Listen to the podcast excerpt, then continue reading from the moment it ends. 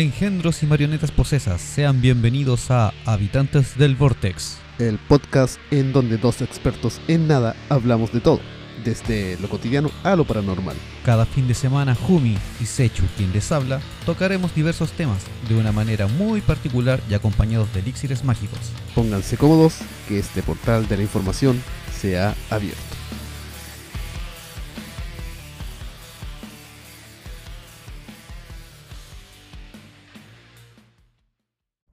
¿Otra vez? ¿Otro, sábado? Ay, yo lo pensé, pero tú lo dijiste. Hemos vuelto con la segunda parte de la segunda parte. Es La como el séptimo hijo del séptimo hijo. sí, algo así. Pasó rápido la semana. Casi ni se nota. No, es algo No. mágico. Siento que no me ha crecido la barba. Llevo la misma ropa. Van a pensar que somos unos vagos de mierda. Que estamos todo el día sentados en nuestro estudio. De hecho, estamos estrenando nuestro estudio Sí. desde la semana pasada. Sí. Ahora en un lugar más cómodo, tenemos nuestro sillón, nuestro sector para poner los distintos brebajes que vamos a tener. Sí, de hecho ahora estamos como más casual a como estábamos grabando antes. Que antes grabábamos uno frente a otro. No, ahora ya es. Ahora está la confianza como la conversación. Sí, ahora estamos los dos en un sillón. Vamos a subir alguna foto. Tenemos el estudio enfrente con el equipo. No, hay que subirlo. Eh, Incluso también se, se nos ha planteado, o al menos a mí, se me ha hecho el, el alcance de, de tal vez grabar en video. Sí, o hacer algún tenemos streaming. algunas ideas para empezar con capítulos especiales que se puede hacer acá en Anchor Correcto. y por Spotify que te da la opción de subir capítulos que son como extras y capítulos especiales que son más cortos Correcto. con cosas divertidas y fuera de lo normal del Vortex. Sí, no, pero tal vez subamos algo en video, ya sea a Instagram TV. ¿Sí? Porque para que ser tan populares y crecer con YouTube, no. No. Nosotros siempre tratamos de ser distintos a los normales. Sí. Queremos ser especiales, únicos y diferentes. Somos los Harley Quinn de los podcasts. El día de hoy estamos auspiciados por mi mala suerte.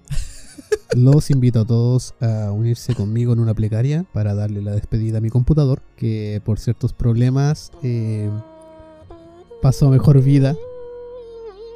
De hecho, si lo notan y estaban acostumbrados a algo en especial, que por lo general los sábados los solía guiar con alguna historia bien preparada.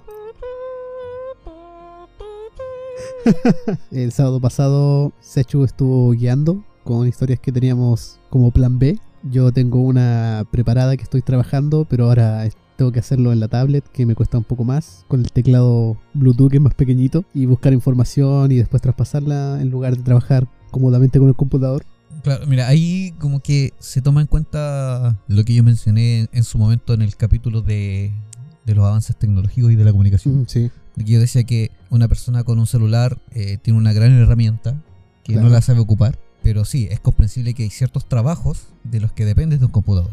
En el caso de nosotros para investigar, claro, en un celular puedes buscar el contenido, Mm, sí, lo puedes guardar y almacenar, pero para lo que es la edición y proceso de texto, como lo hacemos nosotros, que es largo, Claro, para nosotros que estamos acostumbrados a lo que es la redacción a mano, teclear cada letra, leer, comprender y luego escribir lo comprendido y crear un guion, que es lo que nosotros hacemos. No es que nosotros tomemos la información No, de no es una página. copy-paste. Claro, no es eso. Y lamentablemente yo en el computador podía tener dos ventanas abiertas, una que era del procesador de texto y la otra de las páginas del navegador, claro. del navegador. Y ahora tengo que hacerlo leyendo desde el teléfono mientras ¿O de lo... la tablet? No, lo leo en el teléfono y lo transcribo a la tablet. Ah, ya. Como la tablet es más grande, puedo ver las letras que estoy escribiendo. Y me demoro un poco más, pero les prometo que el próximo sábado les voy a traer una historia bastante interesante. Tengo algo muy bonito preparado, como lo que siempre les estoy trayendo. De hecho, esa historia también yo la había pensado, Ajá. pero no recordaba el nombre de, del personaje Sí. del que íbamos a hablar. Sí, sí. Y, y te- también se, se lo iba a plantear a Jumi de, oye, hablemos de X personaje con X leyenda. De hecho, en mi lista personal de sorpresas también tenía planeado traer a Francis Drake, pero se me Me adelantaron. adelanté. Pero yo me adelanté con este otro. Sí, sí, sí, efectivamente.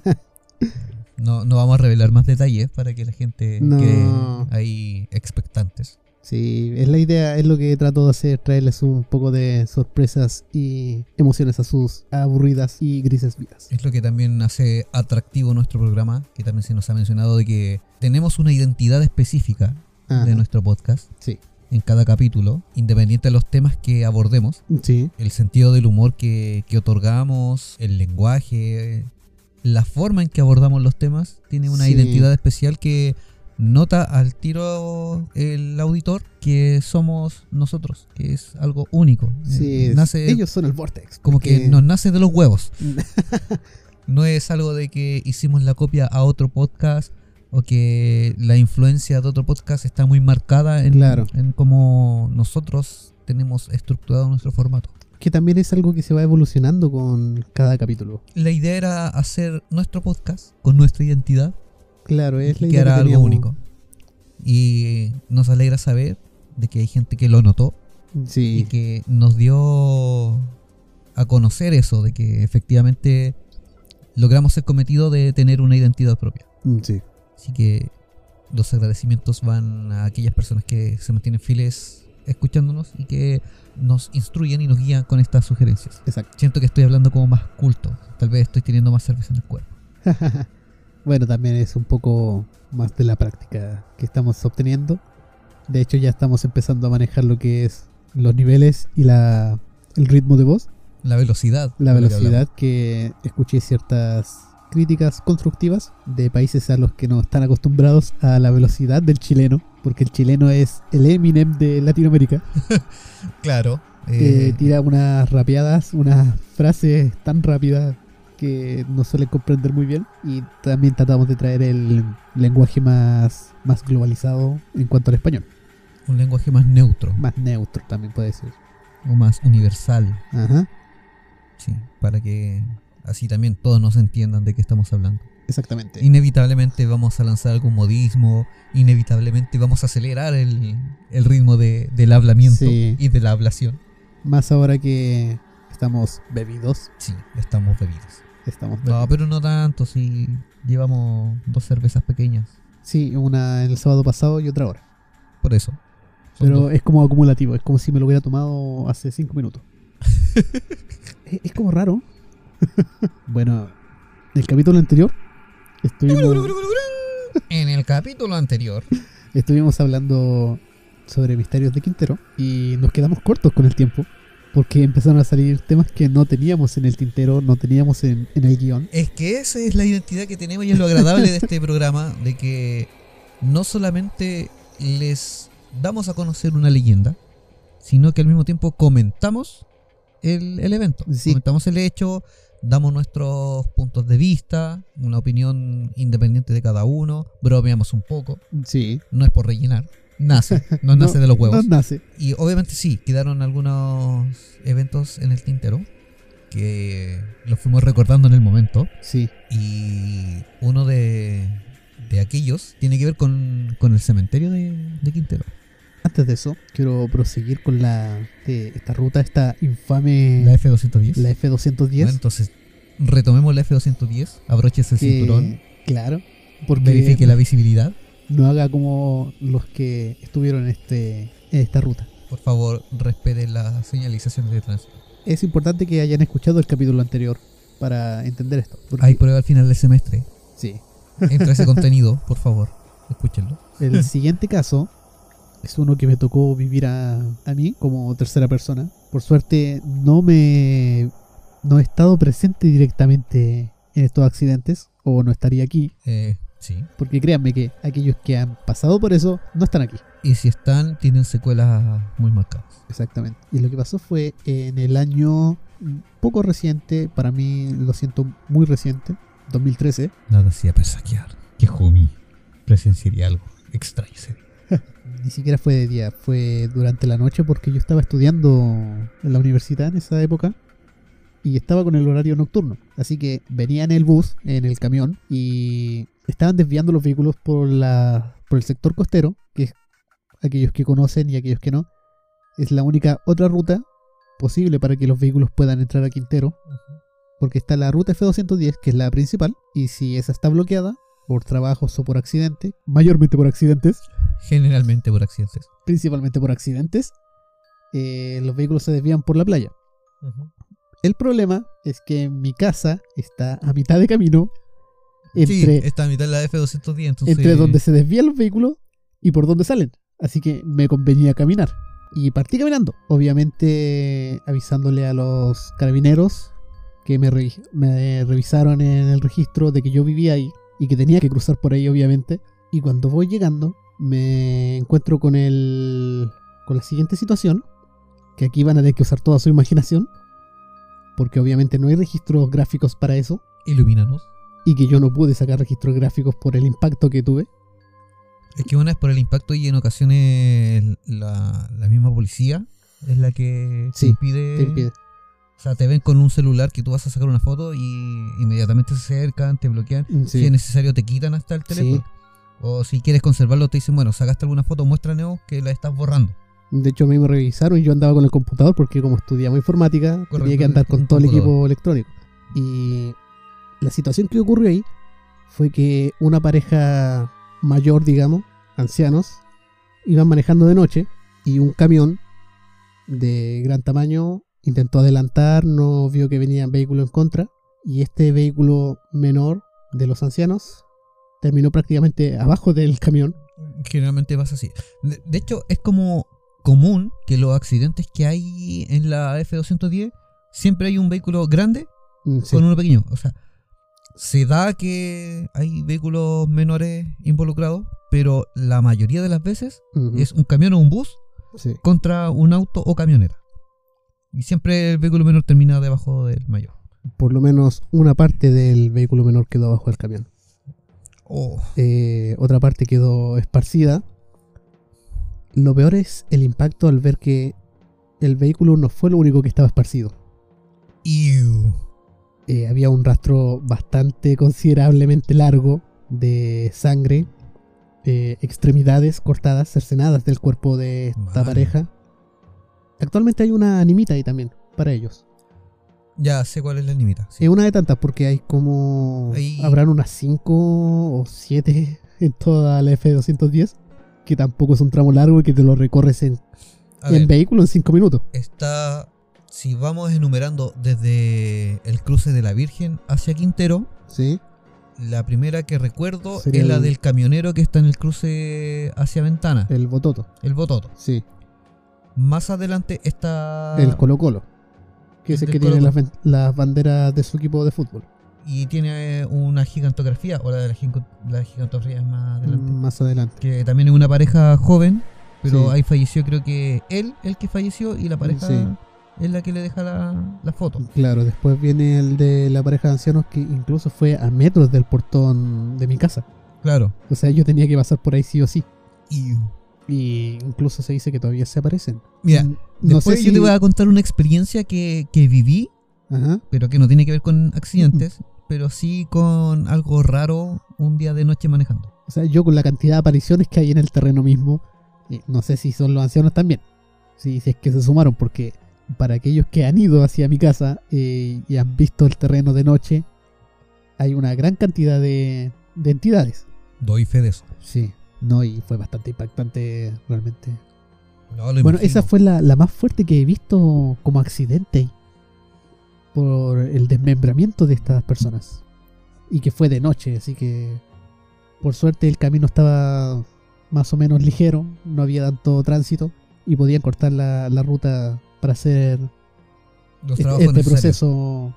Lo- el proceso lo- de, de retiro de- del cuerpo, o sea, de los cuerpos, o, O lo sea, que quedaba de ellos.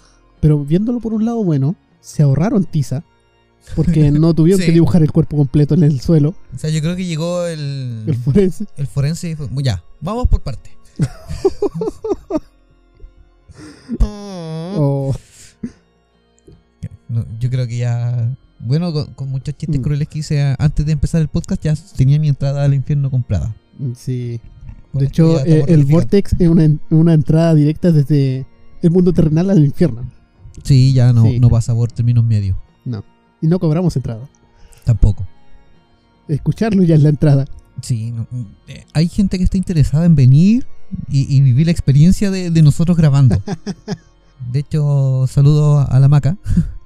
sí. que, que nos mandó un mensaje de que quiere vivir esas noñerías con nosotros. Sí. Eh, para que se hagan una idea, nosotros intentamos grabar temprano, lo intentamos. pero en el lugar donde grabamos hay niños pequeños. Ajá. O sea, en, en mi casa eh, hay un niño pequeño que obviamente al ver equipos Mm, sofisticados, al ver un micrófono él quiere hacer sus ruidos, quiere darse a notar, entonces también requiere atención y por ende es un poco complicado grabar temprano.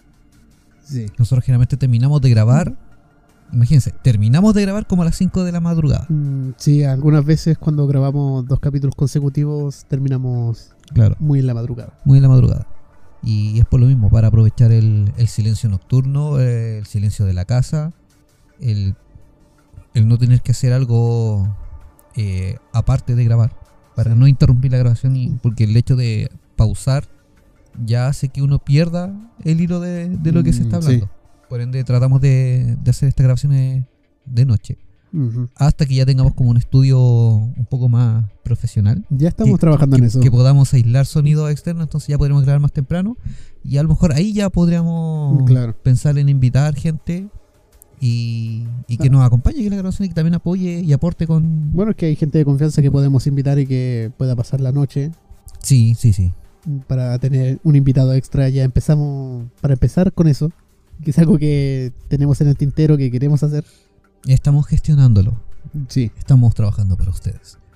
sí, también eh, vamos a hacer las pruebas pertinentes para poder tener invitados Virtuales. eh, virtuales, De manera virtual a distancia. sí.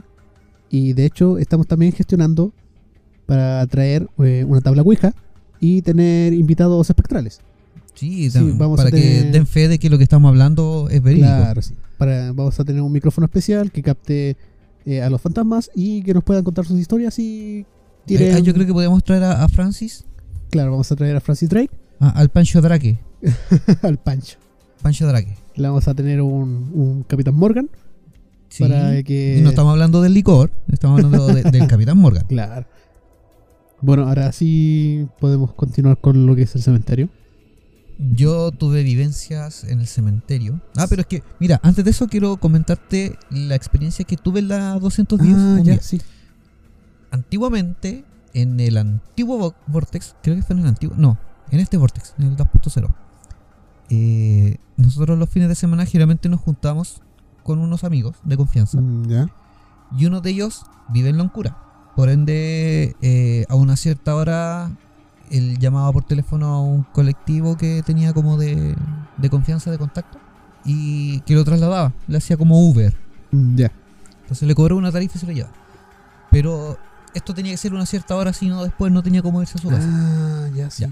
En un momento determinado, eh, cuando tuvimos nuestro primer auto, le- ya está como la, la posibilidad de que este amigo se quedara hasta más tarde, eh, con la condición de que yo obviamente lo iba a dejar a su casa. Bueno, esto habrá sido alrededor de las tres y media de la madrugada, porque de hecho lo recuerdo porque siempre estaba el tema, siempre conversábamos cosas paranormales, terminaba saliendo el tema paranormal aunque no, no lo quisiéramos, nuestro cliché. Y recuerdo que esa vez dijo, no, bueno, si es que van a ser las tres y media, esperemos un rato, no salgamos. y si era a veces un poco antes, decía, ya bueno, hagamos la corta antes que llegue la hora, porque si no, quizá que nos va a pasar. Incluso yo me espero hasta que pasen las tres y media para ir al baño. Claro. Bueno, el tema es que una de estas ocasiones, uno de estos fines de semana, lo fuimos a dejar a su casa, pasado a las 3 de la madrugada, ¿Ya? y saliendo del saliendo del túnel, vimos la presencia como de una abuelita Oh, que iba caminando saliendo desde el túnel en dirección a la Loncura. ¿Ya? En el momento hay cosas que yo no, no hilé, no, no empecé como a, a unir eslabones, eh, hasta que conversé el tema posteriormente con mi mamá y, y me recordó ciertos hechos. Y por ejemplo, fue como que íbamos saliendo del túnel y de la nada vimos a esta persona, a esta abuelita caminando a orillas de la carretera, eh, bueno, por la vereda, eh, a orilla Ah, de la carretera hay un paso peatonal. Por lo menos era un fantasma consciente. Es que eso es el detalle. No sabemos si era un fantasma o si en verdad era una abuelita. Lo que igual nos llevó porque la vimos de repente, todos. Ya, sí. O sea, éramos tres personas en el vehículo. Yo obviamente me impacté que iba conduciendo. Y- Naturalmente. Y, quedé así como. Weón, ¿vieron lo mismo que vi yo? Y sí, weón, eh, vimos una persona caminando ahí. Era una abuelita, weón. Sí. ¿Qué mierda hace una abuelita a esta hora caminando por la carretera? Bueno, Y eh, fue como, weón, no sé, vos manejas. también está el caso de que se han visto muchos abuelitos con Alzheimer que se han perdido en, en Quintero y sectores similares. Claro, Puede que el detalle. sea una explicación. Mira, a la velocidad que iba caminando esta abuelita, en la dirección que llevaba, en el sector no hay casas. No, las más cercanas están pasando el cementerio Correcto. o frente al cementerio. En lo que yo me demoré en llegar a la casa de mi amigo y volver a la carretera, era para toparla de nuevo en el camino. Sí. No la topamos. Uh, O sea, de vuelta vinimos mirando eh, el, el trayecto por si la encontrábamos. No sé, de repente un afán de ver, necesita ayuda, está perdida. Por lo mismo. Claro. Y no estaba. Uh, Tiempo después le comenté esto a mi madre y me dice, mira, recuerda que en ese sector antiguamente había una casa de madera que está así como toda torcida, ya. donde vivía una pareja de abuelitos. Oh. Y haciendo memoria, era así, efectivamente, pues, había una pareja de abuelitos que ellos recolectaban leña, creo que tenían un caballo con una carreta que ellos salían a recolectar leña, eh, venían a Quintero cada cierto tiempo a, a comprar a la feria, y fue como, ¿no habrá sido eso lo que viste? De hecho, la- el lugar donde me topé esta abuelita Era cerca del sector. era justo donde está la nimita del Ah. carabinero. Sí, porque en ese mismo sector, en el punto que tú estás describiendo, que yo sepa, solamente hay tres animitas. La del carabinero, una, Una que es la del carabinero. que está frente a la del carabinero, a la Sí, salida, que la un está más pegada que del- seguramente chocó. Claro, que está la más pegada a la salida Sí. del, del túnel. Y un poco más adelante hay una motocicleta con una foto pequeña, Sí, que es otra animita más. pero son personas jóvenes. Sí. Esta era una abuelita. Sí, sí, por eso me causa esa extrañeza. Extrañeza. Sí, no, se fue. En el momento fue como. Sentimos un cambio en el ambiente. O sea, se nos heló la sangre, se nos erizaron los pelos. Mm, Sí, también lo igual mejor- la, la sugestión puede ayudar Ah, a eso. Claro, puede que haya sido su gestión, puede que haya sido el impacto de, de ver a alguien en la oscuridad a una cierta hora que no debería estar ahí. Claro. O sea, hay muchos factores. Por eso digo, desconozco si en verdad fue una aparición espectral o si en verdad era una persona que a lo mejor pudimos ver como una abuelita Claro. y que a lo mejor era otro, a otra persona que simplemente iba caminando esa hora. Que también es un poco común de que los fines de semana muchos jóvenes vienen a carretera a Quintero y después se devuelven caminando a la oscura, ya que a una cierta hora es como muy tranquilo. Sí, No- recuerdo cuando en esa época se podía hacer. Incluso para menores de edad se podía hacer y no Claro. había ese peligro. Bueno, en, este caso fue como quedamos todos plop. Wow. Y ahora podemos pasar a- al cementerio, que también Sí. tuve vivencias ahí. Mm, Sí, también. Doy fe de ello.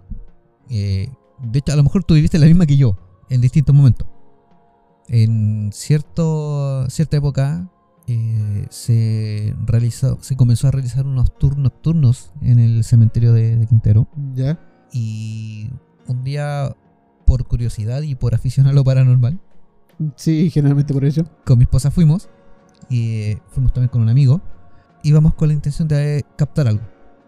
Claro. O sea, una, conocer historia del cementerio, porque de hecho el tour se trataba de eso, de que te hablaban de ciertos personajes emblemáticos de Quintero que estaban ahí enterrados y te contaban su historia. Ajá. Y en base a eso, también uno va con, con la sugestión o la intención de encontraré algo raro, pasar algo paranormal, podré captar algo que los demás no. Y esa noche, eh, creo que era como la segunda o tercera vez que se hacía este tour, y los guías nos mencionaban de que iban a llevarnos solamente por el sector antiguo del cementerio. Sí. Preguntamos por qué. Lógicamente. Eh, el tema es que nos dicen que en la parte más nueva del cementerio ocurrió un, un caso de que una persona eh, se acercó a un, a un nicho y la, bueno, todos los nichos del cementerio son de estas construcciones grandes. claro, son como unas pequeñas casitas Claro. Como estas mini cuadrados de cemento grande. que tienen una reja, una Claro. puerta de reja de metal. como los nichos familiares donde pueden caber varias Claro, ataúdes. efectivamente, había uno de estos nichos que estaba lleno de peluches. Y era, entre comillas, reciente. Eh, tenía peluches, tenía flores, y ahí había fallecido una mujer joven. Oh. Entonces, una de las personas que había asistido a este tour, al primer tour, eh, metió su mano dentro del nicho a través de la reja con la linterna para ver Sí. qué es lo que había dentro. O sea, porque claro, se veían peluches, eh, para ver si es que estaba la foto de la, de la muchacha que había fallecido. Eh, es como un instinto casi curioso natural de las personas. El tema es que cuando esta persona mete la mano con la linterna, siente que le tiran la mano. Oh. Y la linterna se la quitan de la mano y cae unos metros más adelante. Cosa Varias personas- muy, muy rara si la sueltas, no caería a gran distancia. No, o sea, si la sueltas, va a caer al piso, va a rebotar tal vez, Sí. y no sé, pues a lo más un metro. y quizás va, va a rodar, pero va a ser una circunferencia. Claro, o sea, dependiendo de la linterna, porque yo desconozco qué tipo de linterna llevaba. Claro, sí, o también. sea, está también hay algunas linternas que son como más cuadraditas, o Sí. como un rectángulo, que parecen power banks. Sí, sí. sí. Entonces, obviamente ahí no va a rodar, sino que simplemente va a rebotar Ajá, y va a quedar a lo mejor un, un par de centímetros más adelante, a lo más un metro con suerte. claro. Pero en este caso creo que la linterna había caído mucho más de la distancia que debía caer. O sea, Oh. la persona dice que sintió que efectivamente le tiraron la linterna. O sea, como que sí. trataron de tirarle el brazo. Y ella por una reacción de susto trató de sacar la mano y la linterna cayó más adelante. Bueno, imagínate al fantasma cómo reaccionó cuando una mano se le metió a su nicho. Claro, ¿quién anda ahí? ¡Oh, una linterna, pásala! Claro. Bueno, es que también se dice que los espíritus se sienten muy atraídos a la luz. Por ese mismo mito de que al morir se ve la luz, que es un efecto por el dióxido de carbono que sube al cerebro y que te produce esta alucinación de un túnel con luz.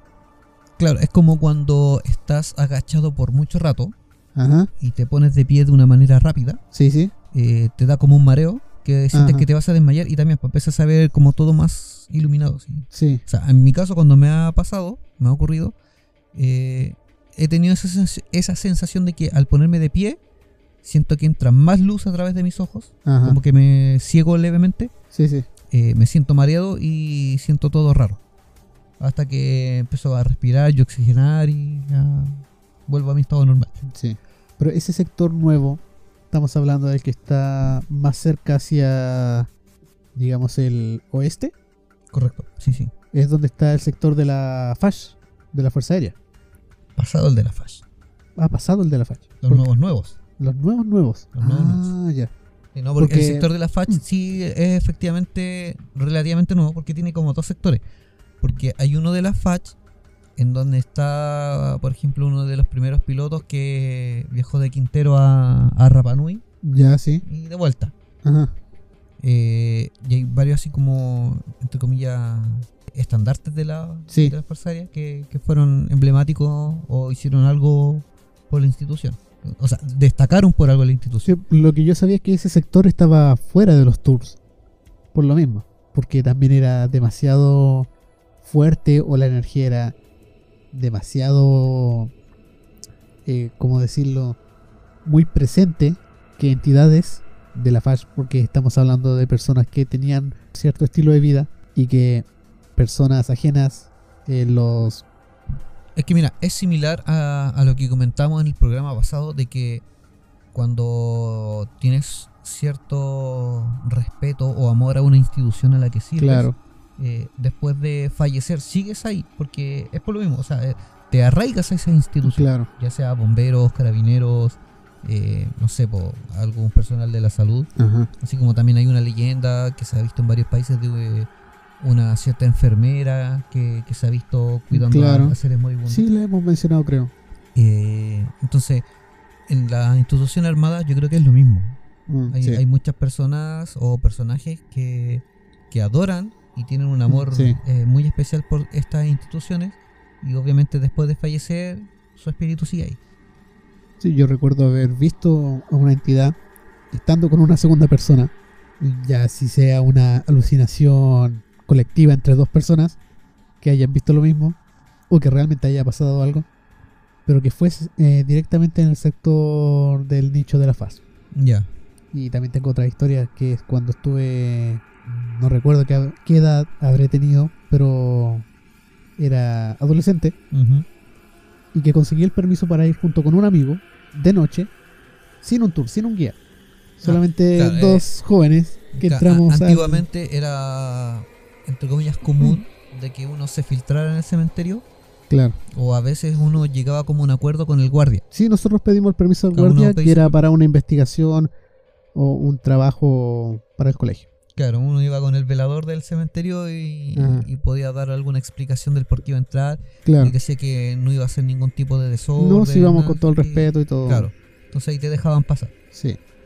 Lo que pasó en eh, aquella ocasión, íbamos con estas cámaras analógicas, las de cinta. Las de rollo. las, las de rollo, para poder sacar las fotos.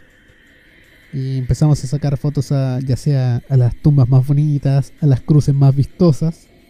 Hay que tomar en cuenta, en el cementerio de Quintero hay varios nichos o, o sepulturas, tumbas, que tienen alguna escultura, Claro, eh, ya sea una cruz hecha en cierto modo o en cierto material, claro, cruces Pero- que están hechas como con fierros o con... o con mármol, o similar al mármol. Sí, que son como Eh, más góticas, Claro, hay, otras más hay- renacentistas. hay algunos nichos que tienen, por ejemplo, en la parte superior ángeles o vírgenes. Ajá.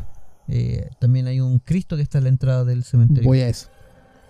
Nosotros, primeramente, la primera experiencia que tuve fue. Primero pasé por la tumba de mi abuela, de la abuela, Sí. que la vas a saludar con todo el respeto, como se suele hacer con, con nuestra tradición, re- eh, tradición ocultista, que es para pedir protección. Ya, ningún problema porque era muy fácil de encontrar, porque hay un pequeño árbol que te guía hacia Hay el lugar. puntos de referencias para hay llegar. puntos de referencia. Y en algún momento yo quise sacar una foto a su tumba, como para tener de recuerdo, con todo el respeto también. Ujú. Y en un momento me voy a ese árbol, que es el punto de referencia, miro hacia abajo, hacia las demás tumbas, y no sé si habrá sido un efecto visual, un psicosis o lo- como quieran llamarlo, pero literalmente yo veía el doble de tumbas. Sentía que el espacio era el doble de grande y que habían tumbas que no deberían haber. Bajé por el camino que debería ser y créeme que estuve media hora buscando y no pude encontrar la tumba de, de nuestra abuela. Uf, sí, y esto va debido a que a nuestra abuela no le gustaba que le sacaran fotos. Ah. De hecho, fue muy difícil conseguir una para poner en su tumba.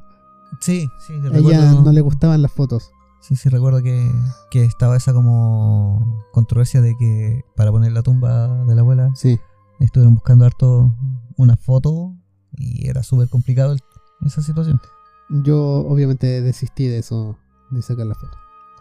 También, obviamente, escuchamos muchos ruidos, eh, murmullos que quisimos ignorar. Pero a pesar de nuestra juventud, eh, obviamente había ese cierto miedo. Y en un momento quisimos sacar esa foto con el Cristo que mencionaste, Ujú, que es una estatua bastante grande, será de 4 metros de altura, Más o menos. tamaño real un Cristo. Sí, no, sí, tiene aproximadamente 4 metros de altura, como por. Debe ser 2 metros de ancho. Mm, sí, más o menos. metro 80 de ancho, algo Es así. como una persona crucificada, Sí. totalmente en blanco, sin color. Y yo le iba a sacar Y una... La cruz es de color café, porque la madera sí. está pintada de color Sí, café. la cruz casi, sí. casi negrizo. Yo le iba a sacar una foto a mi compañero, ya que yo andaba con la cámara, él andaba de... de agregado de arroz. ya, ok, acompañamiento. Sí. Y él se puso debajo, literalmente de la cruz, casi apoyado en la cruz, prácticamente abajo de los pies de Cristo. Sí, ya, ya comprendo. Yo me voy retirando para tener el ángulo para que salga la foto completa porque entenderán que en esas cámaras antiguas, de esas económicas, no había zoom. Tampoco tenías la pantalla, tenías que alumbrar con una linterna para tener luz extra. Correcto. Y cuando ya logro encontrar el punto exacto, llega mi compañero corriendo, más pálido de lo que ya era, Más pálido que el Cristo que estaba ahí. y me empieza a contar que escuchó un ruido y que alguien le estaba hablando.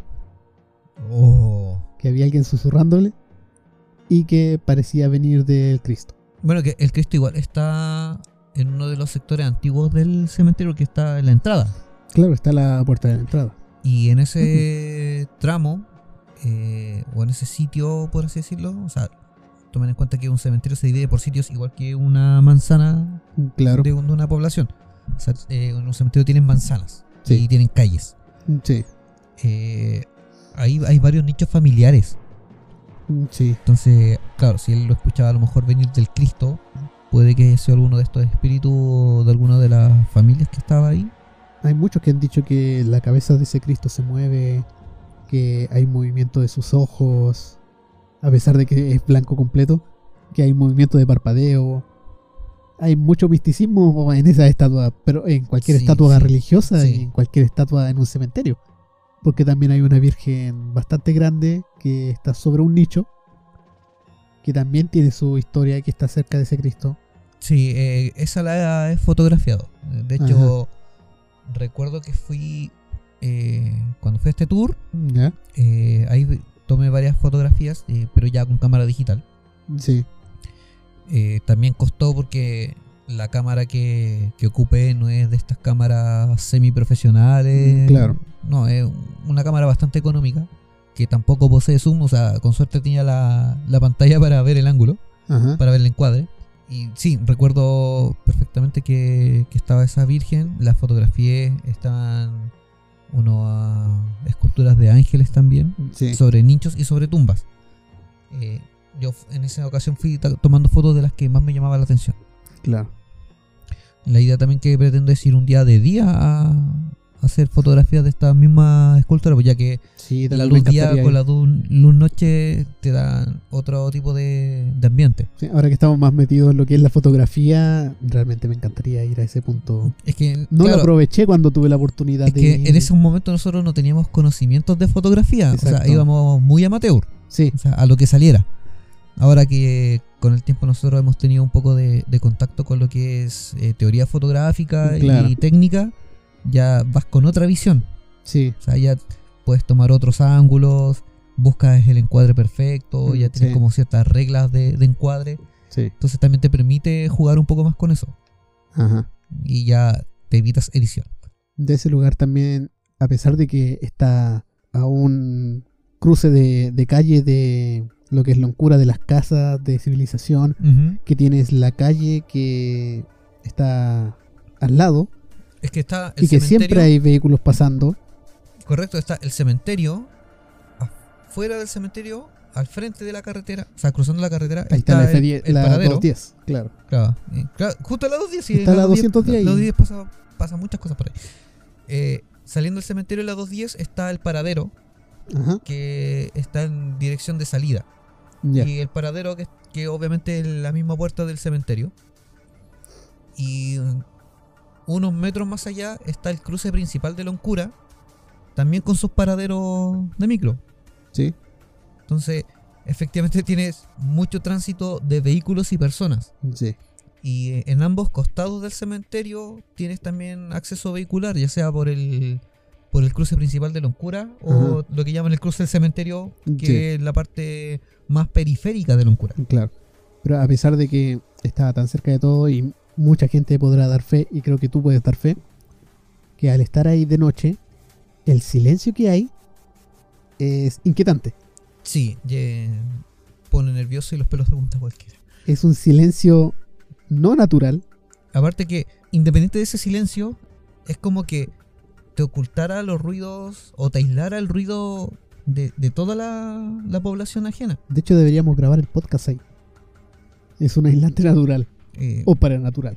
es que a lo mejor si grabamos, nosotros no vamos a escuchar, vamos a, a- a sentir una aislación natural de, de ruido externo, Pero vamos a tener invitados. pero vamos a tener invitados que nosotros no nos vamos a dar cuenta que van a responder. Tenemos invitados por todo el año. Pero es que vamos a hacer las preguntas y nosotros no vamos a escuchar la respuesta en el momento. vamos a estar preguntando estupideces o preguntando lo, lo mismo a cada rato pensando en que no nos respondieron. bueno, eh, otras leyendas urbanas que hay por acá por Quintero. Tengo otra de ahí. ¿Sí? ¿Tienes otra? Tengo otra. Ya, dale. Sí, es una que tenía prometida del capítulo anterior. Ah, pensé que era esta. No, esto le pasó a una profesora y a más personas que, al igual que con los del carabinero, también ocurre con neblina, con madrugadas y pasó que venía ella de una boda llegando en la noche también habrá sido 4 o 5 de la mañana. Y en esa altura del cementerio, así como otras personas han dicho, se ven niños jugando. Ay, eso igual es raro porque verlos en la madrugada de la noche. Igual hay varias tumbas de niños. Me, he dado, me di cuenta en su momento, por ejemplo, fui scout. ¿Ya? También estuve un tiempo muy activo en lo que era Cruz Roja. Y en el día del primero de noviembre, nosotros íbamos a asistir a la gente que, que iba a ver a, a sus deudos. ¿Ya? Y daba un momento en que nosotros podíamos recorrer, por lo menos cuando estaba allá en Cruz Roja más grande, podía recorrer el cementerio, eh, nosotros repartíamos agua para las flores, Mm. cosas así. Y hay varias tumbas de niños que estaban abandonadas. Sí. O sea, recuerdo que una vez, siendo scout, mucho más joven, íbamos nosotros con la labor de limpiar estas tumbas que supuestamente nadie visitaba. Sí. Recuerdo que una vez eh, estábamos en esta labor, se acercó una familia que nos decía que no limpiáramos esa tumba, que no nos preocupáramos que dejáramos ir porque obviamente ese terreno había sido comprado por ellos, pero no había nadie sepultado ahí. Ajá. Y por eso obviamente se veía como demarcado con una, pe- una pequeña rejita para indicar Mm, que ahí sí, era un sí. sector delimitado, pero nos decían que efectivamente ahí no había nadie sepultado aún, solamente era el terreno. No, Sí. Por eso es que no tenía ni lápida, no tenía flores, nada. Nosotros lo hicimos igual porque era como la labor a la que íbamos, para hermosear el cementerio en general. Pero asimismo encontramos tumbas que tenían los nombres de, de niños, de infantes, eh, con su plaquita, la fecha, pero totalmente descuidadas y abandonadas. Mm, Sí. Eso igual a nosotros no- nos impactaba un poco. Bueno, bastante.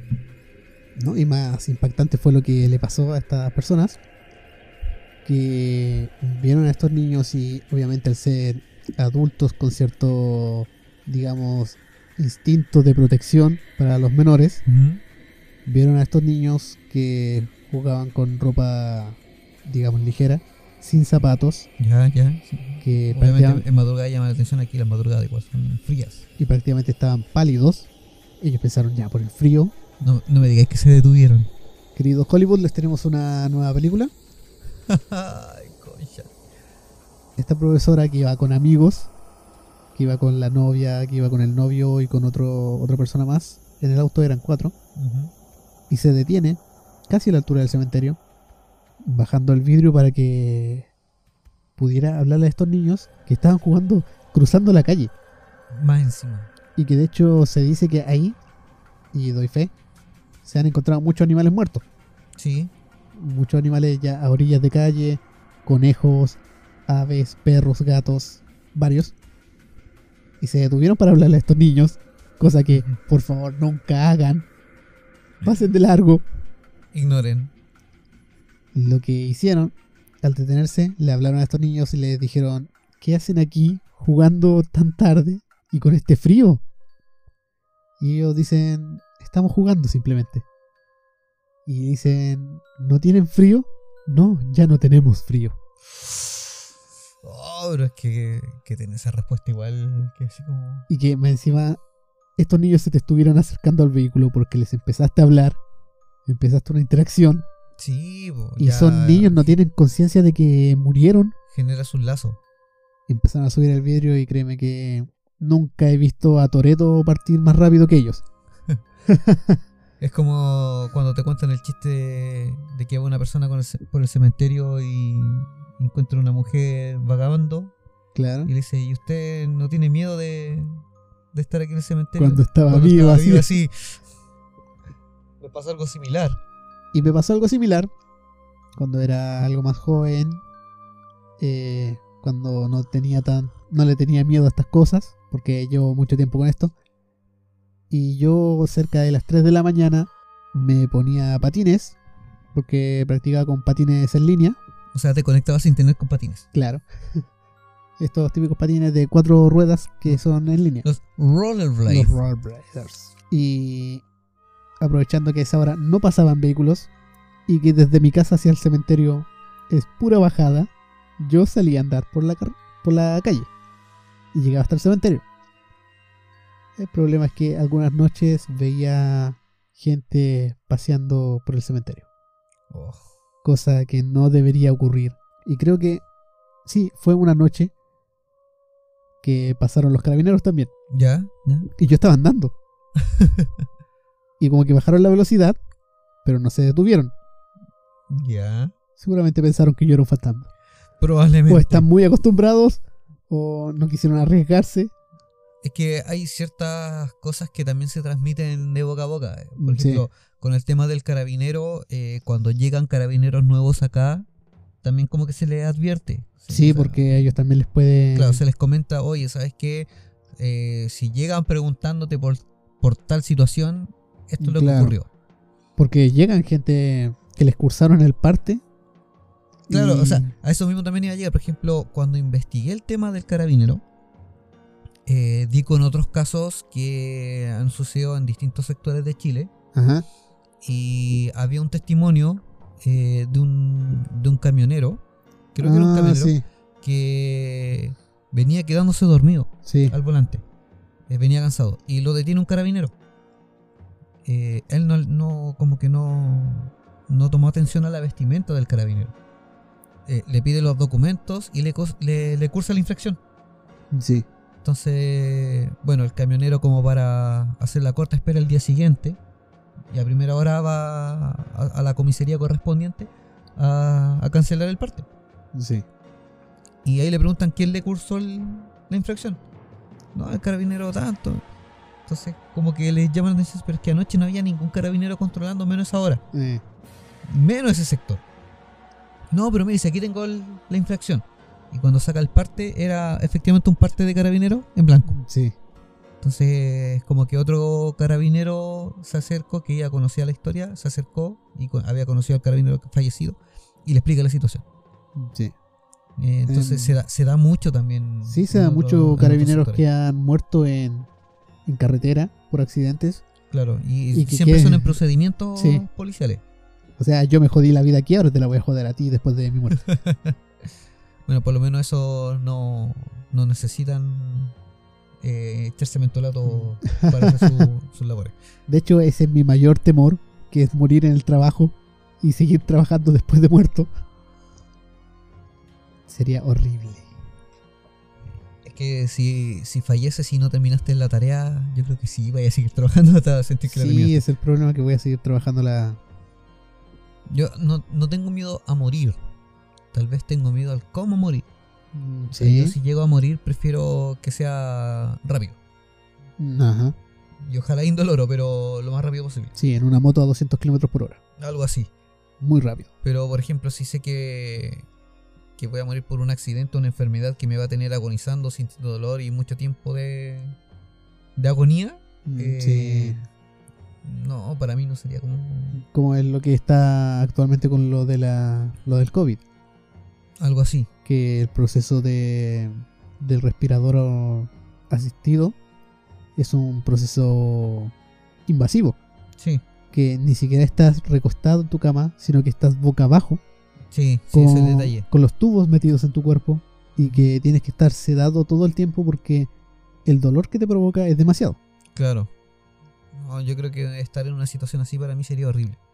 O sea, yo, Sí, yo creo que por eso también hay mucha gente que, que quiere hacer legal el tema de la eutanasia. sí, Porque si vaya a estar sufriendo y sintiendo dolor, eh, una es un, un gasto energético para ti, claro. eh, es un dolor emocional para tu familia, Sí, es un dolor para el bolsillo de tu familia que después tiene que cancelar todos esos gastos médicos, esos procedimientos Sí. también. Y lo otro es que después tu espíritu va a quedar vagando en pena por el dolor.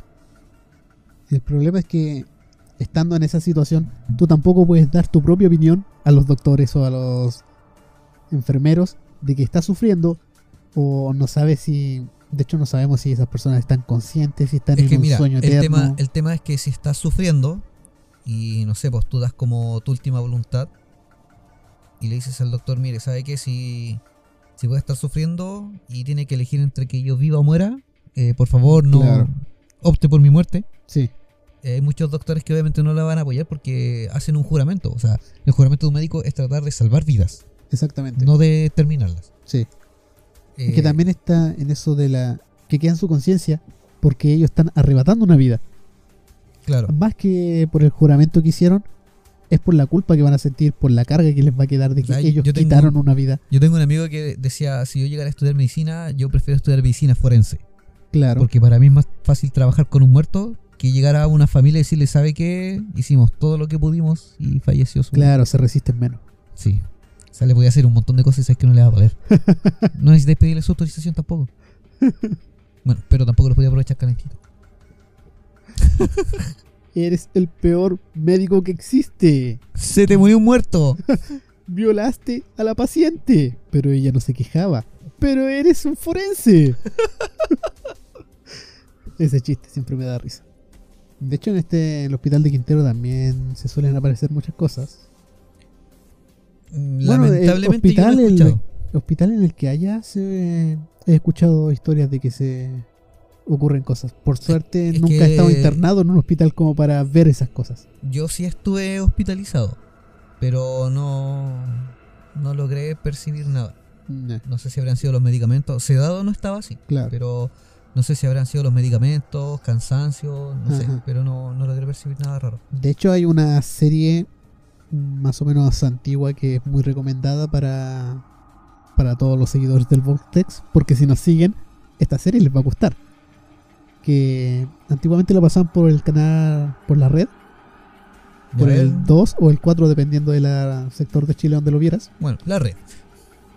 Y se llamaba Kingdom Hospital, Creo que me suena. el reino del hospital, algo así. Pero aquí llegó con el nombre de Kingdom Hospital. Ya. Y se trataba de una persona que había salido a trotar por la calle, típico escenario gringo, Claro, me imagino. con bosques, Esa, casa alejada. Parques. Eh, o- sí, claro. Parques silvestres muy grandes. Mm, No recuerdo muy bien la situación, pero sé que había unos hormigueros en una parte. Creo que él lo había atropellado o lo, lo esquivó algo así. Y en un momento que él sale como a trotar, a él lo atropellan, pero no muere, queda en coma. Ya. y es trasladado a este hospital donde queda en un estado de coma como permanente. Pero lo que ocurre es que él tiene una desdoblación Ya. mientras su cuerpo está ahí tirado, tumbado en la cama. Él empieza a recorrer el hospital guiado por este oso hormiguero que lo guía Ya. y que bueno, no, no alcancé a ver la serie completa porque tampoco pasaban todos los capítulos. Pero en los pisos más inferiores estaba así como el infierno en tierra. Que estaba esta típica doctora de edad que tenía contacto con el otro mundo. Oh. De hecho, la, la serie es muy interesante y te da ese esa fantasía de lo que ocurre durante el coma.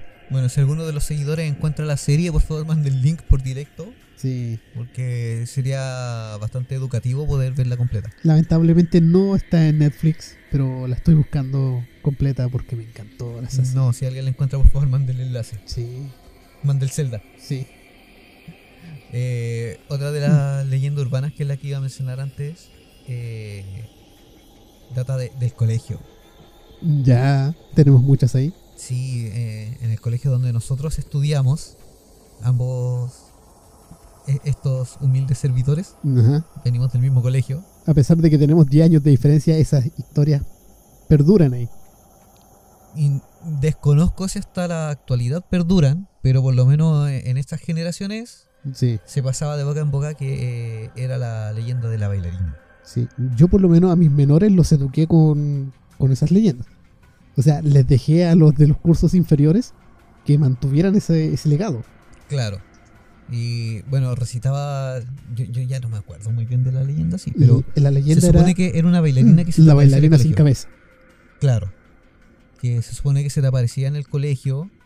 eh, en ocasiones se podía ver en el escenario del gimnasio. Lo que ocurrió fue durante un, recis- un recital. Bueno, esto ya es leyenda. Dudo que haya ocurrido.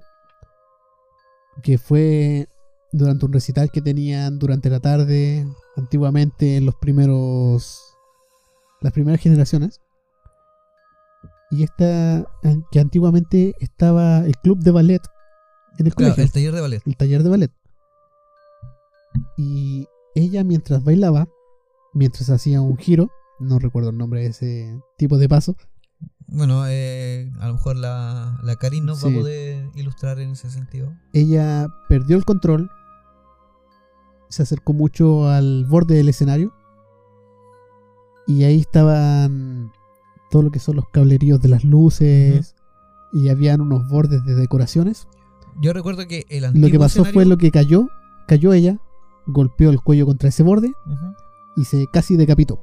Claro, por eso yo recuerdo que en el antiguo escenario del gimnasio, porque ahora ya está remodelado, se amplió y todo lo demás, pero en el antiguo escenario, que era más reducido de tamaño, en lo que daba hacia el público, había un pequeño, como un pequeño murito, se Sí. elevaba un- una pequeña, que era lo que efectivamente cubría los focos que estaban en el suelo, Sí, apuntando hacia el escenario para la escenografía o para poder iluminar a- al personaje que estuviera en el escenario en ese momento.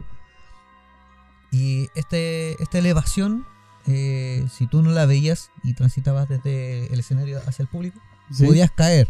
sí, De hecho, era de un debe haber sido como de un metro sesenta la, la diferencia entre el escenario y el piso hacia el público, ya. la altura.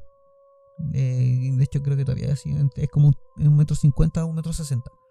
Entonces, efectivamente, si tú te tropezabas del escenario y caías y Ajá. tenías una mala caída, eh, lo lamentabas mucho. Sí. Lo que pasó es que ella cayó solamente la cabeza fuera del escenario. Claro, o sea, golpeó en esta especie como de solera Claro. que, que cubría las luces y. Y estaban estas su- pruebas de valor entre nosotros los estudiantes, que era entrar al gimnasio, que muchas veces se podía entrar, aunque no hubieran actividades. Estaba abierto. Siempre estaba abierto con todas las luces apagadas, obviamente.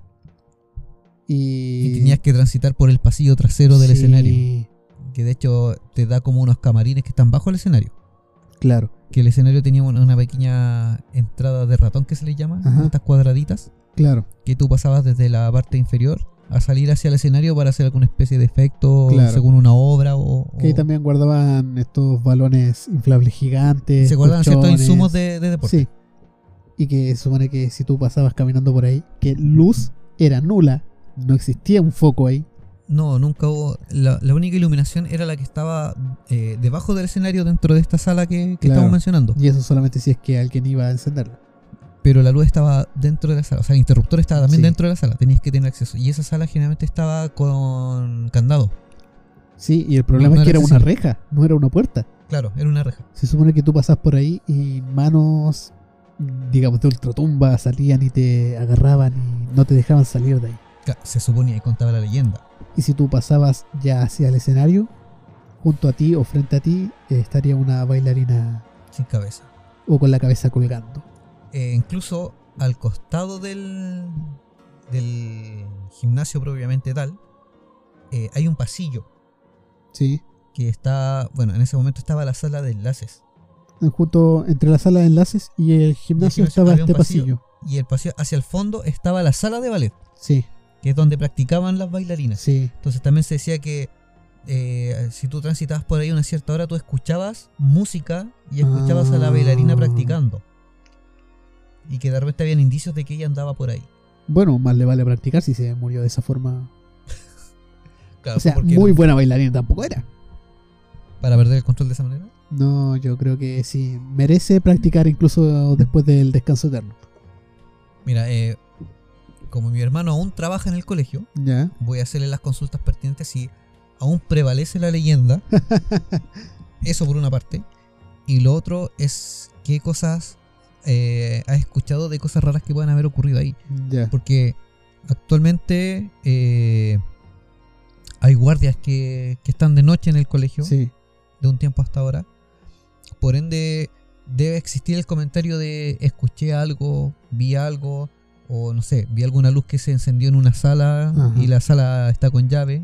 De hecho, al terminar las clases, las salas quedan con llave. Sí. Y actualmente, como estamos en temporada de pandemia, eh, los colegios no están siendo usados. Ajá. O sea, no hay tránsito ni de alumnos ni profesores. Y cuando hay, eh, no sé, po, cuando hay gente en el lugar, es por el tema de las entregas de canastas familiares por- de, de la JUNAEP. Entonces, bueno, ahí da pie a que a lo mejor una que otra sala pueda quedar abierta, si Sí. es que se usó. Pero cuando yo he ido a retirar caja familiar ahí, eh, todo el trámite se hace en el patio. Sí, claro. O sea, las salas se abren solamente para sacar algunas mesas y sillas para que los profesores puedan estar un poco más cómodos haciendo el trabajo. Pero no es que estén usando la sala propiamente tal. O sea, Uno no tiene Ah. acceso a una sala. Por ende, después de que terminan su labor, se vuelven a guardar estos insumos que se ocuparon y las salas quedan con llave. Sí. Y claro, yo recuerdo que efectivamente cuando tú salías de clases, eh, pasaba la auxiliar del aseo, eh, la Juanita en ese tiempo, Ah, sí.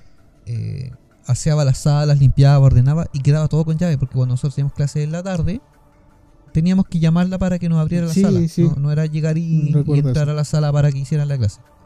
Sobre todo si tú llegabas mucho más temprano de lo que empezaba. Tu, tu horario de clase.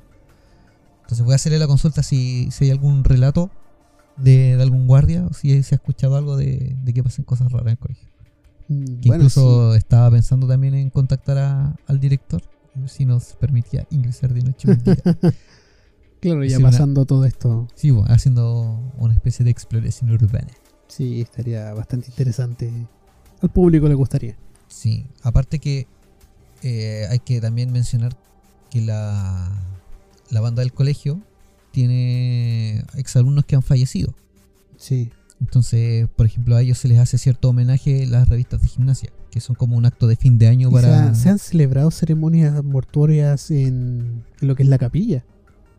Sí, se también, han hecho, se- sí, eh, se han hecho estos velatorios. Claro, se han hecho velatorios. Porque el colegio, al ser colegio católico, o como se llama, colegio de curas, Sí. Eh, cuando fallecía algún familiar perteneciente a la comunidad del colegio, Ajá. se facilitaba la capilla para evitar traslados ya sea a la, a la parroquia Santa Filomena. Ah, sí. Entonces, o a la de piedra o... Claro, entonces similar. decían, no, tienen la instalación a, a su disposición para hacerlo.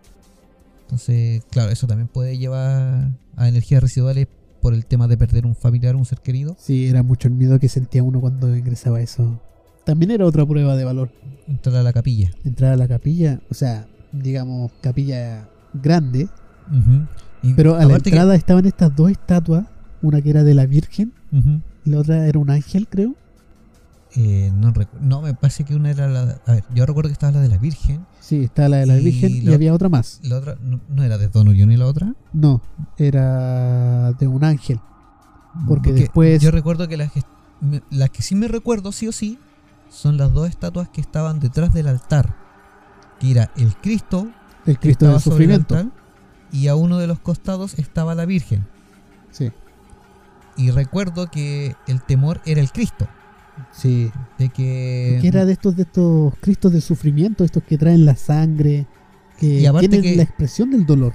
Y aparte que no son estos Cristos blancos, sino que están pintados casi realistas. Sí, O sea, tú mirabas la sangre y a veces te daba la impresión de que la sangre estaba corriendo por su cuerpo o el por su problema es que tenía el ojo abierto. y tenía el ojo abierto. Entonces, estaba hecho de tal forma que en ciertas ocasiones eh, tú veías que te estaba mirando. Sí, O sea, sentías que te seguía con la mirada. ajá. De hecho, recuerdo que una vez mi hermana mayor, Angie, que también perteneció a la misma comunidad escolar, un día fueron. Es como una tradición familiar. Sí, Hemos pasado todos por ahí. Un, un día fueron a uno de los colegios de Santiago, Ya. de la a los onda. Leones de Santiago. Claro, Sí. a un- no sé si fue específicamente a los Oriones de Santiago de Cerrillos Ya. o a otro, pero el tema es que también había, no recuerdo si era la capilla lo que entraron también, que había una estatua tamaño na- natural de Don Oriones. Ah, y que la expresión de su rostro y, y la forma en la que estaba hecha era de tal forma que tú, en donde te pusieras, en donde te ubicaras, sí. él te estaba mirando. Sí, Y también tú sentías una mirada sobre ti que te seguía hacia donde sí. Pero eso a lo mejor también podría haber sido un efecto óptico que te provocaba cierta psicosis. Puede ser. Así que eso eran como anécdotas y como las leyendas urbanas. Así que si ustedes son de acá de, de Quintero y estudiaron en otro establecimiento que, que no fuera eh, el, el de curas que estudiamos nosotros, Claro. de la, del orden de Don, Don Orione, eh, y tienen alguna leyenda urbana que ocurre en su colegio o, o algún hecho paranormal que quieran comentar, háganlo saber. Lo tratamos de investigar o ustedes también nos cuentan los detalles para nosotros comentar. Sí, es que la gracia que tenía este colegio es que era de esos colegios grandes. Que tenían Y aún es cuatro, patios. Tenía aún los siquiera es que muchas lo salas. Aún los tiene. Ahora tiene segundo piso. Tiene un gimnasio bastante grande que es un anfiteatro. Donde se celebran las ceremonias bajo techo. Claro. Tienes capilla, tienes... A ver, mira, si nos ponemos a contar los patios y canchas, tiene, por ejemplo, el patio principal, que es donde se Sí, celebra la revista de gimnasia Claro. y, y todas las. que es donde cabe todo, Todo el colegio. todo el colegio formado. Claro. Después viene la entrada de autos, Claro. Después, Después viene la viene- cancha de básquetbol, la primera cancha de básquet. la primera. Después de eso viene la de La voleibol, de voleibol. viene la de handball. Claro, la de handball con la de baby. eh, Es que es la misma. Y la de frontón, que está pegadita. Ajá, Que da al muro de lo que era el, el cubil scout. sí. Después viene la de fútbol, Claro, la que grande siendo como la de baby fútbol. Es Y. un poco más grande que la de baby fútbol, creo. Sí, es que esa es de fútbol. Bueno, nunca he jugado baby fútbol, pero asumo. Saquemos conjeturas porque sí, sí nomás. sí, sí. Bueno, está la de fútbol Y la segunda y cancha después de viene la segunda cancha de básquetbol. Ajá. Y recuerdo que en ese entonces había un. Por las orillas de la cancha de básquetbol estaba eh, la, De la gimnasia cancha. deportiva. Sí, pues, estaba la cancha Estaba de salto la- largo, Sí. había una barra y había como una, Una- especie de lanzamiento de, de la bala. Mm. Estaba. Porque estaba el semicírculo en el suelo. Sí, estaba el de salto largo. Después había una barra alta. Estaban las paralelas. Sí, Y después la de bala. la de bala. Esas ya no existen. Ajá. Porque, por ejemplo, la de salto alto, o sea, perdón, la de salto largo, eh, ahora eso se encementó y ahora tienen máquinas de ejercicio, Ah. como las que están en las plazas Qué mal. comunes. Y lo que era la, esta especie de patio que estaba fuera de los camarines, Ajá. ahora se techó y tiene unos casilleros para la gente de la banda. Sí. Así que también se, se hicieron remodelaciones, pero igual son varios patios los que tiene, o sea, Y son una gran cantidad de salones. Son como estos que te muestran en las películas. hay que tomar en cuenta que el colegio en sí es una manzana completa. Sí. Porque de la manzana completa, el colegio creo que ocupará el 90% de- del sector. Claro, porque hay unas casas a los Aledañas. lados. Sí, Y ahora está para la. el pre-kinder. sí, se agregó la, la pequeña escuela prekinder. Sí. Entonces ya ocupa prácticamente el 90% de la, Ajá. de la manzana. Eso más la que está más lejos, que es el, la escuela especial Cotolengo. El pequeño Ahí Cotolengo. también deben estar pasando cosas. Que al esa- lado esa es más antigua. Sí. Que es donde van los niños con casos especiales. Claro, sí. Ajá. Y, eh, y hay que considerar que en su origen ahí estaba la escuela Lourdes, que Sí. es el actual colegio Don Orione, Sí. que después se trasladó al, al- a la ubicación actual. Sí. Y está el colegio hermano, bueno, colegio primo, que es el Santa Filomena. Ah, claro. Y ahí también deben tener sus historias porque ahí está la capilla. Sí. Entonces yo creo que también debe haber alguna leyenda urbana dentro de, de los alumnos de, de este colegio y de los exalumnos. Sí. Así que si ustedes conocen alguna, cuéntenos su leyenda urbana. Eh, en un futuro capítulo paranormal las estaremos comentando. Quintero aún queda mucho por contar. Tiene muchos rincones paranormales. Yo tengo muchas expediciones paranormales que no he contado. Ya habrá tiempo para eso. Tengo expediciones con testigos. Podría ponerme en contacto con ellos. No, hay que hacerlo nomás y, y dar el testimonio fidedigno. Ajá. No, no demos pie a, a conjeturas No. que puedan decir que estamos mintiendo. Exactamente. Nuevamente el tiempo se nos pasó hablando, contando estas rememoranzas. Así es. Cada vez el tiempo se nos hace más escaso. Pero Exacto. nunca, no, no tenemos planificado por ahora alargar nuestros capítulos. Solamente con el caso especial de la endemoniada de Santiago. Este caso No, pero de- es que ameritaba. Cuando sean capítulos que ameriten extender el capítulo, es que teníamos demasiada, información que contar ahí. A Es pesar que de yo que la que historia no era tan larga. yo creo que vamos a encontrar, es más de una ocasión, un caso que amerite que el capítulo sea más extenso. Sí. por la cantidad de información que, que haya que, que transmitir. Porque hemos tenido casos que hemos ya publicado que si bien tenían un montón de información, se podían objetar ciertos, ciertos detalles. Mm, Sí, claro. Entonces podía, se podía resumir, por así decirlo, el, el tema. Pero en el caso de la endemoniada, no, era súper complejo. Sí. Planeo traer un capítulo especial también similar, que también nos va a dar para mucho. Y quiero hacer un... Lo estoy planeando y estoy investigando ya, paralelamente con el otro caso.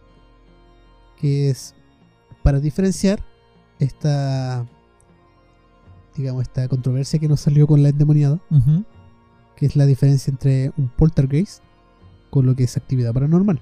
Ah, correcto. Y eso sé que, nos va a dar para mucho. dimos un pequeño comentario de diferencia. Y si pudiéramos tener un invitado sería perfecto. De hecho, lo estoy reservando para invitados. Muy bien. Para invitados del círculo del Vortex, que son esta gente que sabe de las cosas. Correcto. No, tenemos varios conocidos nosotros dentro del círculo. Exactamente. Eh, de hecho, en base a eso mismo, tenemos pendiente hablar el tema de las energías. Oh, claro. Para también explicar el por qué cuando uno tiene cierta afinidad a lo paranormal o ciertos conocimientos, Ajá. termina encontrándose con gente que también tiene esta atracción. Nosotros tuvimos Aunque- la suerte de que no es, prácticamente genético lo nuestro. Sí, eh, es hereditario. Sí, es como de sanguíneo esta Sí. tradición. Aunque no sea una tradición exacta. Aún así a nosotros se nos da el tema de que donde vamos siempre tiene que haber alguien que, que tiene conocimientos de estos temas o que le gusta el tema Claro. y terminamos siendo casi profesores de ellos. Sí.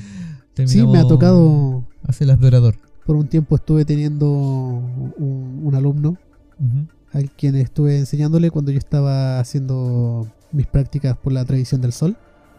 Que es una de las tradiciones mágicas eh, que es más física. Que Sí, son como de- los hechizos más del- físicos. Dentro del- de la Wicana. Junto con. Es similar a la Wicana. Mm.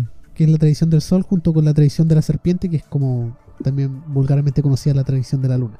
Sí, Esta es eh, hechicería más, más ritual. Lo que pasa es que en lo que era la tradición del sol con la tradición de la luna, la Mm. tradición del sol eh, involucraba que tú tenías un guía o maestro que te Mm, enseñaba. sí. Por eso era la tradición del sol. Porque Ajá. efectivamente en el camino, cuando tú sigues un camino en el día, Claro, el sol te ilumina para mostrarte el camino que tienes que seguir. sí, En la tradición de la luna es entre comillas similar. Tienes un guía, pero tú aprendes solo. sí. Eh, eres autodidacta. Y es más El- ritualista, es más interna. Claro. Entonces ya es como transitar el mismo camino de noche. La luna la tienes, pero no siempre. De hecho, era como una prácticamente obligación en ese tipo de tradiciones cuando estuve estudiándola. Que tú tenías que tener un maestro, tenías que estudiarla, tenías que pasar por el ritual que es el camino sagrado, encontrar la espada y después tener un estudiante. Y recién ahí podí como jubilarte de la magia. Claro. O ejercerla un poco más. Porque tienes que transmitir esta información. Que no se puede transmitir vía escrito en un libro. Tiene que ser enseñada directamente. Eh, donde se, hay un libro de Paulo Coelho en donde se explica más o menos el tema de, del camino de la luna y el camino del sol. De la senda de la luna y el sol. No recuerdo cuál era el nombre, Sí. pero creo que era Brida. Ah, me parece que en Brida, Creo que era en Brida. hablan algo de eso. Sí, porque Brida era como la que Ah. aprendía el tema de, De hecho, de las fue, sendas y fue como una coincidencia. De, yo estaba así leyendo. Estuve leyendo libros de Paulo Coelho antes de que salieran los memes. Claro. Y este libro vino a mí. Me lo encontré en una feria. Obviamente un libro pirata. Pero vino a mí justamente cuando yo ya estaba iniciándome en estas prácticas de la tradición del sol. Mira, eso es lo mágico que tiene a veces la, la literatura. Sí, Eh, en ocasiones uno, cuando tú entras en el tema ma- más ocultista o esotérico, eh, efectivamente necesitas a veces un poco de lectura que te guíe Claro. o para ambientarte o ponerte en contexto. Y para saber si estás realmente interesado en el tema, se te empiezan a aparecer libros.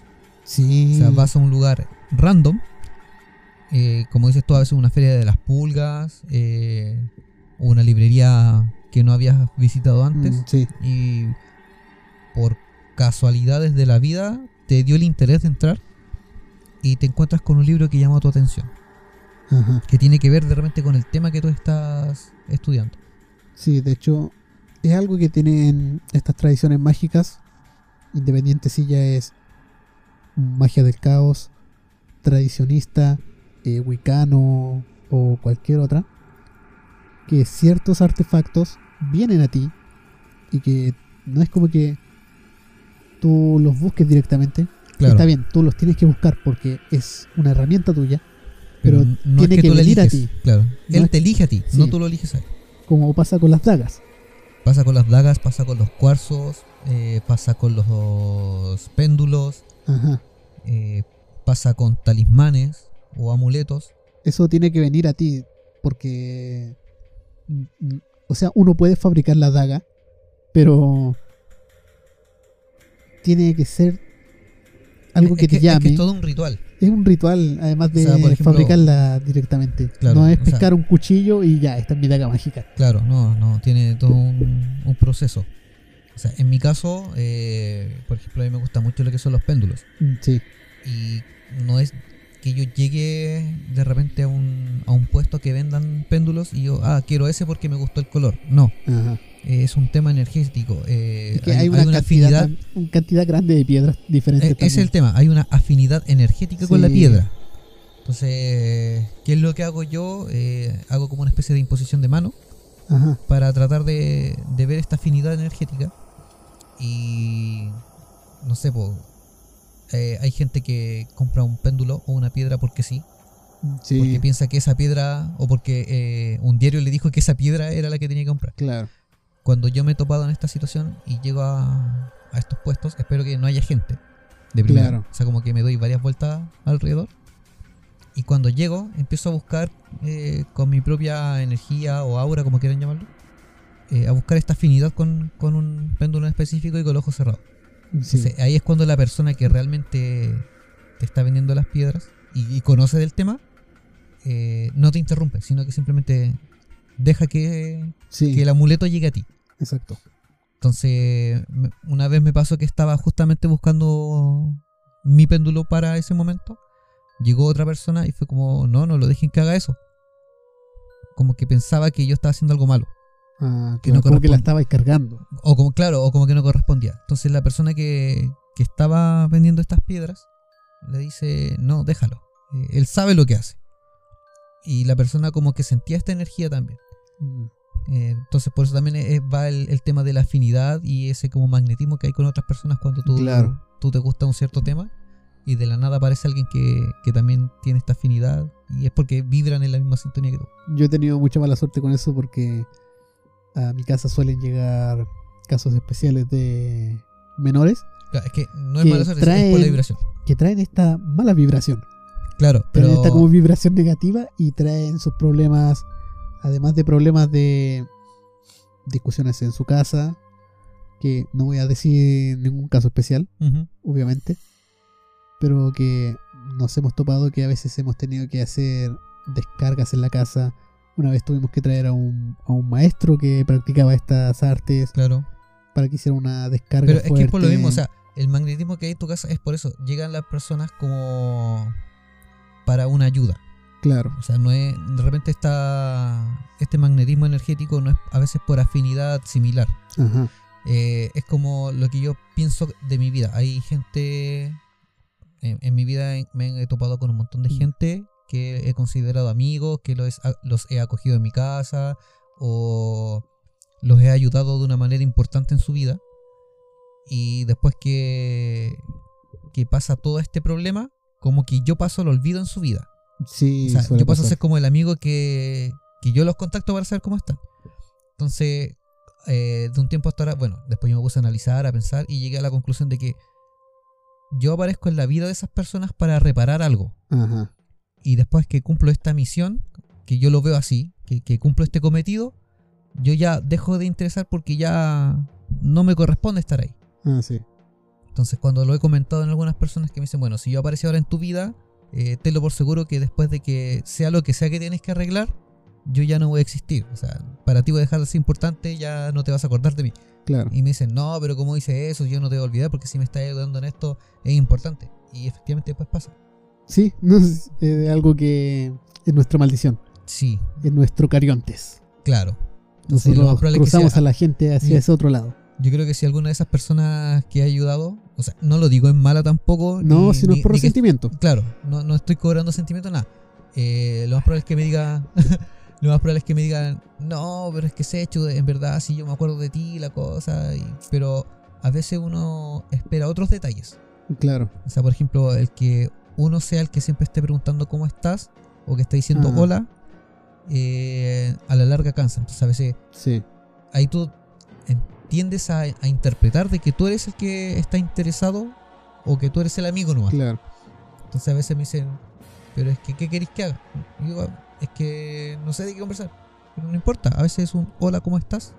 Para Claro. mí es mucho más valioso a que me pregunten, oye, ¿necesitas ya algo en que te voy a...? No. O sea, a veces ahí entiendes de que en verdad sí la persona te, te recuerda. Mm, Claro. Bueno, ya no nos vamos a latear más a los chiquillos. No, ya no. Ahora sí vamos a dar por terminado porque se nos extendió la conversa y Sí, que estuvo bastante interesante otra también. vez. Ya vamos a tener más eh, leyendas urbanas. A lo mejor no necesariamente de Quintero. Mm, no, hay muchas en Chile.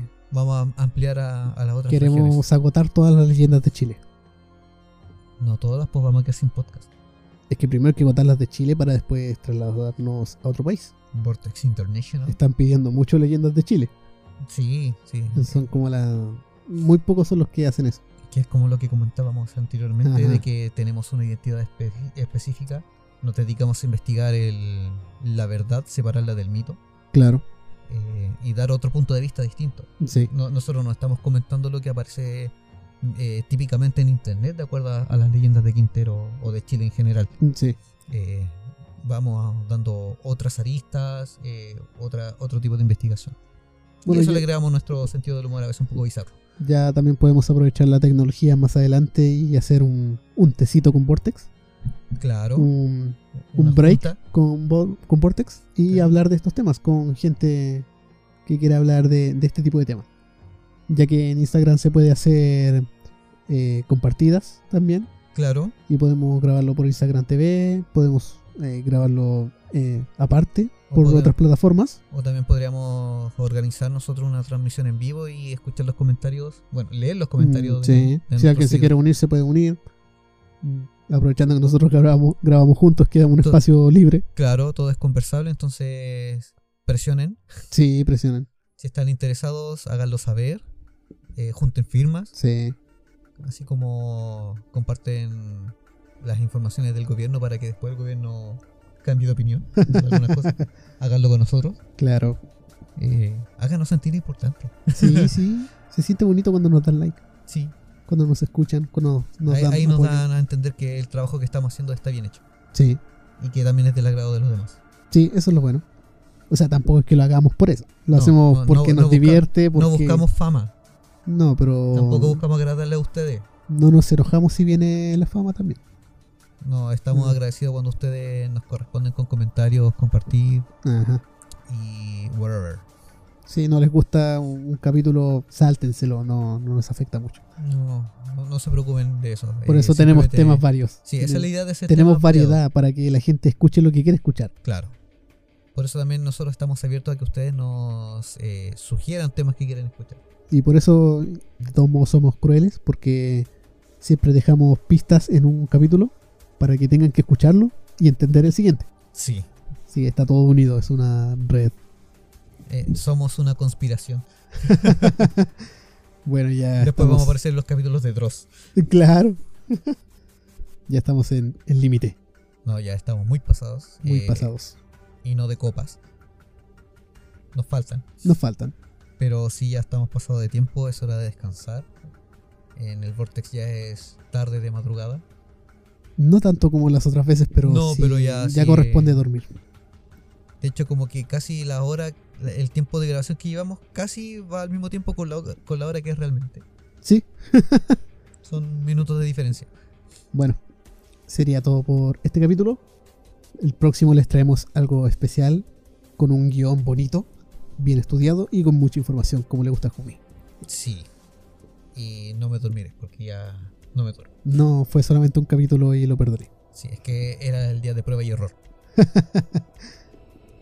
bueno, gente, entes, ya sean normales y paranormales, marionetas varias y engendros. Es hora de decirles gracias y hasta chao. Hasta la próxima semana. Hasta chao.